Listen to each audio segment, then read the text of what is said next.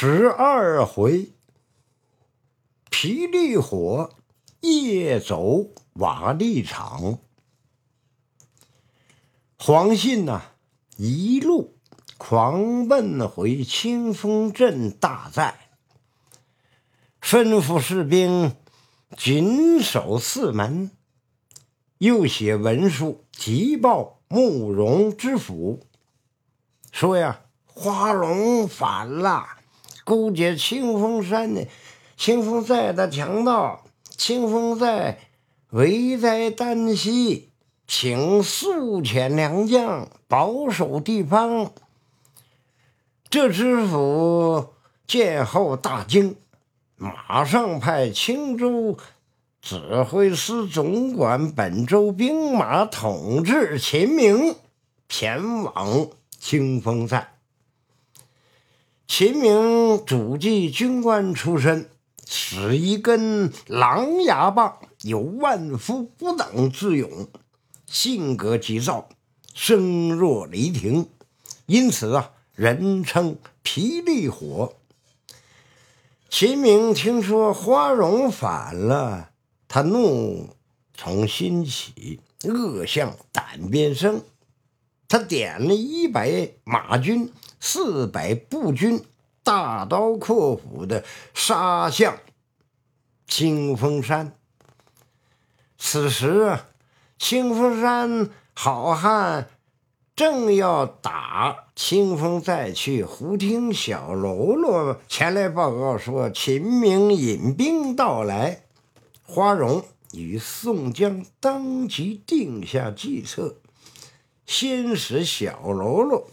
或东或西引诱的秦明人困马乏，又预先用布袋填住两席的水，等深夜将人马逼入溪里，上面放水，最后用陷阱，他们活捉了秦明。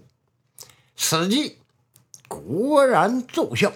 天明时分，五位好汉坐在聚义亭上，见秦明被押到亭前，花荣忙下亭解开绳索，把他们扶上亭来，与众好汉相见。秦明原先认得燕顺，等三人却不认识宋江。等他得知。眼前此人就是山东及时雨宋公明时，忙低头下拜。燕顺随即叫人杀羊宰马，安排宴席。陈明喝了几杯，便要起身回去。燕顺劝他在此落草，秦明不肯。花荣便请秦明第二天再走。秦明一觉睡醒，跳起来洗漱罢，辞别众人，取路飞奔青州来。离青州还有十余里路时，远远的望见烟尘乱起，却并无一人来往。秦明心中已有几分疑虑。到了城外，只见原来的数百户人家都被火烧成白地，一片瓦砾场上横七竖八的躺着不少死人。秦明大惊，打马到城边，叫开城门。只见吊桥高高的拽起，城上摆列着雷木炮石。城上人见了秦明，便擂鼓呐喊。秦明叫道：“我是秦总管，为何不放我入城啊？”慕容知府站在城楼上大骂。反贼！你昨夜带人马来攻城，杀了许多百姓，烧了许多房子，如此不仁，早晚拿住你，把你碎尸万段。”秦明大叫：“昨夜我被打散，刚刚逃回来，怎么能攻城啊？”我难道不认识你撕的这马匹、盔甲、军器？城上众人明明见你杀人放火，你如何赖得过呀？就算是你输了被擒，为什么五百个人没有一个回来报信儿？你如今指望骗我们开城门劫走老小，可惜呀！你是你的妻子今早被我杀了。他便命军士挑秦明家人手记给他看。秦明见了，气破胸膛，分辨不得。这时城上。怒箭如雨点般射下，秦明只得回避。他在瓦砾场上恨不得殉个死处。他训训死了半天呢，纵马缓返回原路。纵马返回原路，行了不到十来里呀，碰到宋江等人。原来昨夜啊，假冒秦明攻城的是宋江的计谋，为的就是让秦明死心塌地落草。宋江呢，又将花荣的妹妹许配给秦明。秦明啊，见事也如此了，又见众人如此相敬如宾。互相敬爱，方才放心归顺。第二天呢，秦明自告奋勇要去说服黄信归顺。那黄信呢，先前曾得秦明传授武艺，平常与秦明交情甚厚，当即答应如火。二人隐山寨。兵马将刘高一家杀尽，并劫回花荣家小。十余天后啊，小喽啰打探到慕容和知府，请朝廷派大军征剿清风山。宋江见清风山不是久留之地，便建议众人去梁山坡。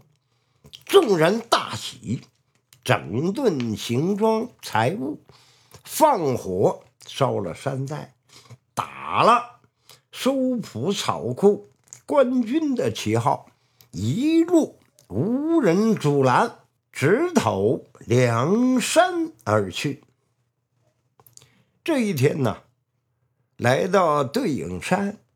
只见两个使啊方天画戟的少年斗武，戟上的金钱豹尾与金钱五色旗呀搅成了一团，拆也拆不开，得了也得不开，扯也扯不开，拽也拽不开。花荣见了，挽弓搭箭，嗖的一箭，就将那缠在一起的绒条。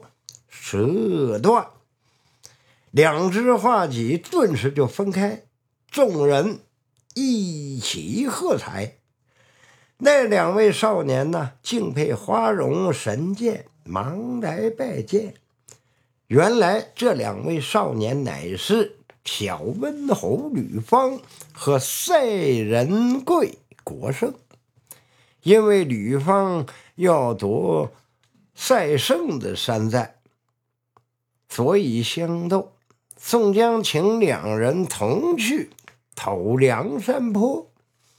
俩人啊，欢天喜地的带着各自的人马，随宋江投奔晁盖聚义。这一天中午，大伙到了一家酒店，恰逢石将军石勇提宋江的弟弟宋清送家信来。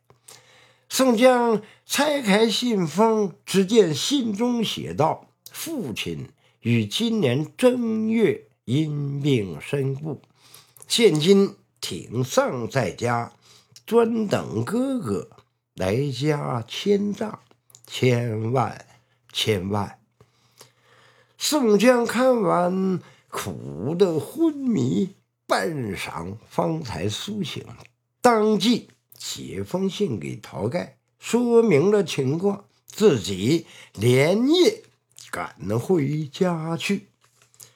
石勇随花荣等一起上了梁山。晁盖看过宋江的书信，杀牛宰羊，招待众位好汉。饮酒时啊，说到宋荣一件射断绒条、分开画戟的事，晁盖不太相信。喝完酒，众人前去观看山景。行到山寨第三关时，只见空中传来雁鸣声。花荣心想啊，晁盖。刚才不信我射断绒条，何不今日施展手段，叫他众人看了，日后敬服于我？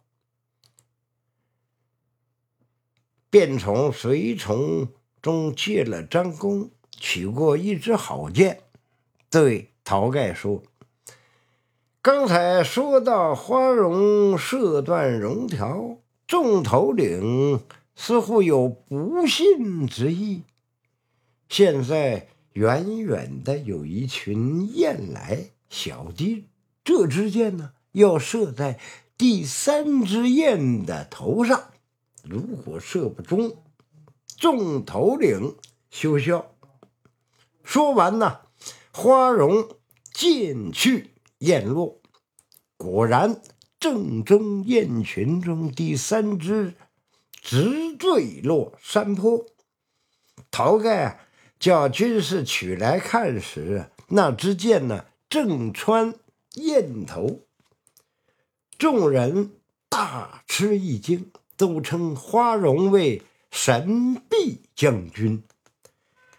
第二天，这山寨啊再备宴席，议定座次。众人推花荣在。林冲肩下做了第五位，秦明第六位，刘唐第七位，黄信第八位。三员之下，便是燕顺、王矮虎、吕方、国胜、邓天寿、石勇、杜迁、宋万、朱贵、白胜，一共二十一个好汉。他们一举。梁山泊。